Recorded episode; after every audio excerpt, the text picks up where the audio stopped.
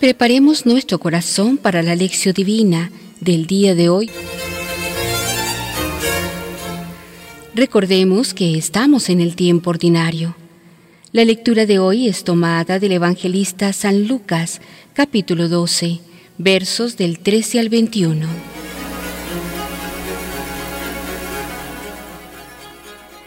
Iniciemos este momento de reflexión con la oración.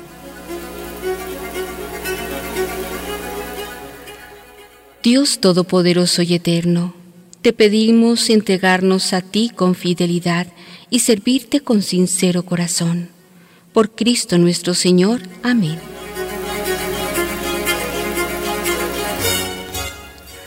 Lectura del Santo Evangelio. Uno de la gente le dijo, Maestro, di a mi hermano que reparta la herencia conmigo. Él le respondió, Hombre, ¿quién me ha constituido juez o repartidor entre vosotros? Y les dijo, Mirad y guardaos de toda codicia, porque aunque alguien posea abundantes riquezas, éstas no le garantizan la vida. Les dijo una parábola. Los campos de cierto hombre rico dieron mucho fruto, y pensaba entre sí diciendo, ¿Qué haré, pues?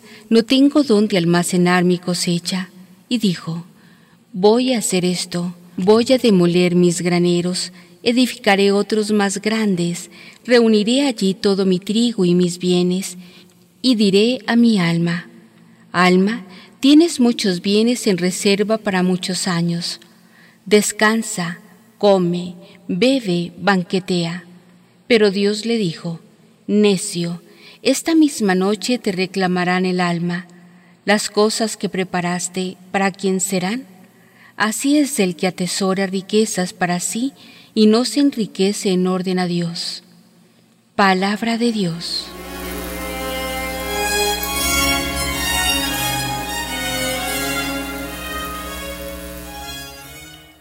Reflexión.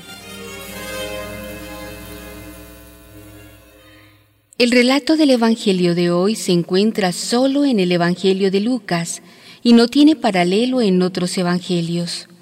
Forma parte de la descripción del camino de Jesús desde Galilea hasta Jerusalén.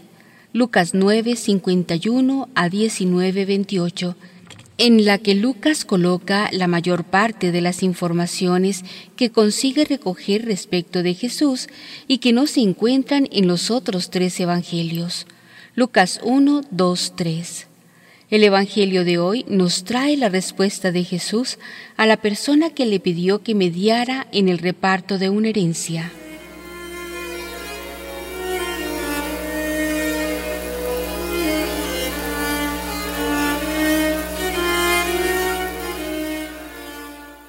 Lucas 12, 13.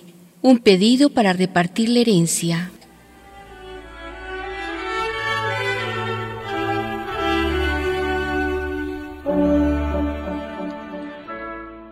Uno de la gente le dijo, Maestro, di a mi hermano que reparta la herencia conmigo. Hasta hoy la distribución de la herencia entre los familiares es siempre una cuestión muy delicada y muchas veces ocasiona infinitas discusiones y tensiones.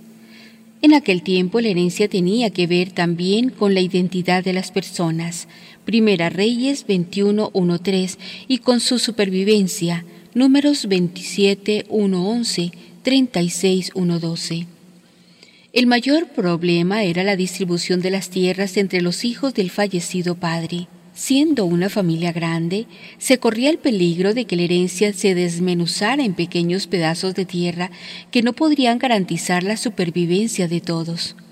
Por esto, para evitar la desintegración o pulverización de la herencia y mantener vivo el nombre de la familia, el mayor de los hijos recibía el doble de la herencia.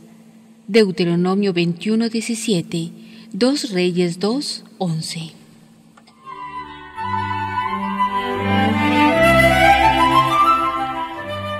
Lucas 12, 14, 15. Respuesta de Jesús.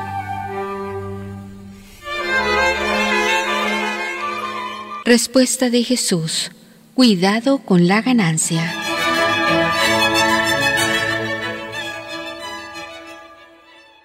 Jesús respondió, Hombre, ¿quién me ha constituido juez o repartidor entre vosotros? En la respuesta de Jesús se ve la conciencia que tenía de su misión. Jesús no se siente enviado por Dios para atender el pedido de arbitrar entre los parientes que se pelean entre sí por el reparto de la herencia. Pero el pedido despierta en él la misión de orientar a las personas, pues les dijo, Mirad y guardaos de toda codicia, porque aunque alguien posea abundantes riquezas, éstas no le garantizan la vida. Formaba parte de su misión el esclarecer a las personas respecto del sentido de la vida. El valor de una vida no consiste en tener muchas cosas, sino en ser rico para Dios. Lucas 12:21 pues cuando la ganancia ocupa el corazón, no se llega a repartir la herencia con equidad y con paz.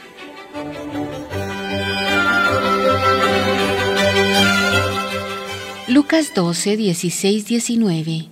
La parábola que hace pensar en el sentido de la vida. Inmediatamente después Jesús cuenta una parábola para ayudar a las personas a reflexionar sobre el sentido de la vida. Los campos de cierto hombre rico dieron mucho fruto y pensaba entre sí diciendo, ¿qué haré? Pues no tengo dónde almacenar mi cosecha.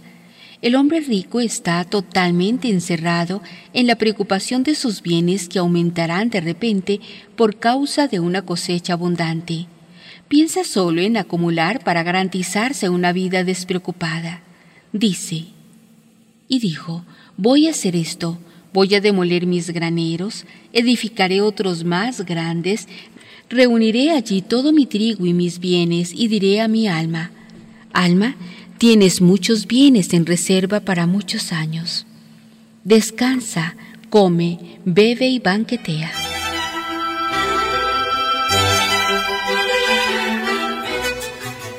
Lucas 12:20, primera conclusión de la parábola. Pero Dios le dijo, necio, esta misma noche te reclamarán el alma. Las cosas que preparaste, ¿para quién serán? La muerte es una llave importante para redescubrir el sentido verdadero de la vida. Relativiza todo, pues muestra lo que perece y lo que permanece.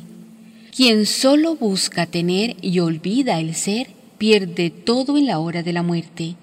Aquí se evidencia un pensamiento muy frecuente en los libros sapienciales.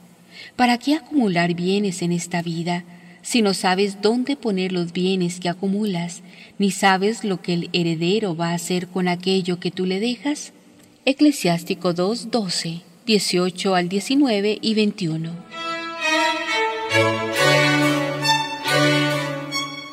Lucas 12, 21. Segunda conclusión de la parábola. Así es el que atesora riquezas para sí y no se enriquece en orden a Dios. ¿Cómo volverse rico para Dios? Jesús dio diversas sugerencias y consejos. Quien quiere ser el primero, que sea el último. Mateo 20, 27, Marcos 9, 35, 10, 44. Es mejor dar que recibir. El mayor es el menor. Mateo 18, 4, 27, 11.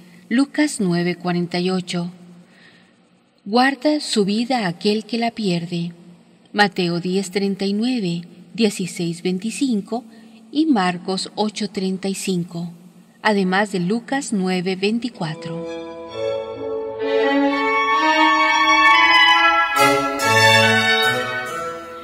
Para la reflexión personal.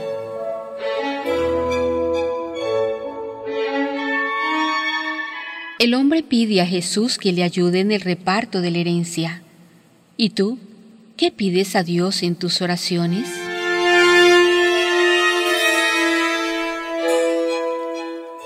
El consumismo crea necesidades y despierta en nosotros el deseo de acumular.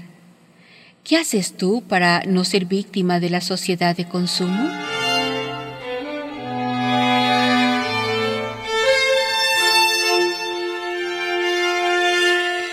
Concluyamos este momento de reflexión con la oración.